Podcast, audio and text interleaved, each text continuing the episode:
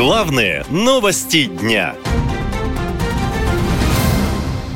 Кто остановит войну? Все экстренные заявления мировых лидеров – все началось утром 7 октября. Боевики Хамас напали на Израиль, выпустив по городам несколько тысяч ракет.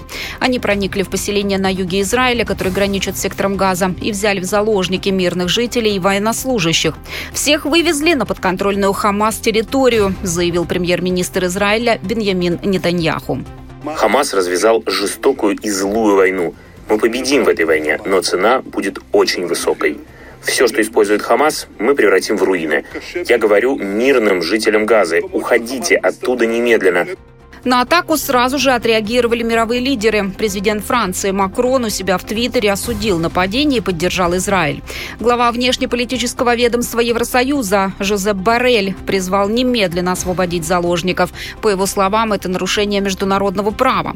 Премьер Великобритании Риши Сунак заявил о поддержке Израиля любыми способами. Конечно, никто не хочет эскалации в регионе, и Великобритания и ее союзники призвали всех не использовать это как возможность для разжигания дальнейшего насилия или ненависти. Но тем временем мы продолжим предоставлять Израилю любую поддержку, в которой он нуждается, поскольку мы твердо стоим рядом с Израилем, включая его право на самооборону, чтобы гарантировать, что такие нападения больше не повторятся. И мы продолжим поддерживать Израиль в этом. Президент Турции Эрдоган призвал израильтян и палестинцев к сдержанности. В Кремле официальных заявлений от президента не было, но его пресс-секретарь Дмитрий Песков заявил, что Владимир Путин пока не планирует контактировать ни с одной из сторон конфликта. Высказался об атаке и Папа Римский Франциск. Он призвал сложить оружие. Я с тревогой и болью слежу за тем, что происходит в Израиле, где насилие разрастается еще быстрее, причиняя сотни смертей и ранений.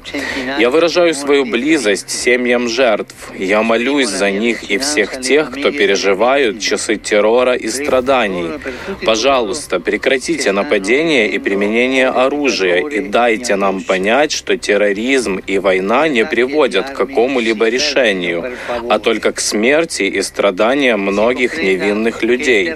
Президент США Джо Байден выступил с заявлением, в котором решительно осудил террористические атаки по территории Израиля и заявил, что Штаты окажут любую помощь стране. США остаются с Израилем. Мы сделаем все, чтобы жители страны могли себя защитить. Вашингтон признал Израиль через 11 минут после его основания, и эта позиция никогда не изменится. Израильские военные заявили, что начали широкомасштабную атаку на объекты Хамас в секторе Газа.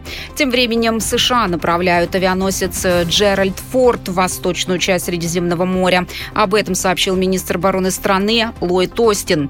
Также Тель-Авив получит дополнительное военное оборудование и ресурсы, включая боеприпасы различного типа. Наша лента. Веселим, сообщаем, удивляем.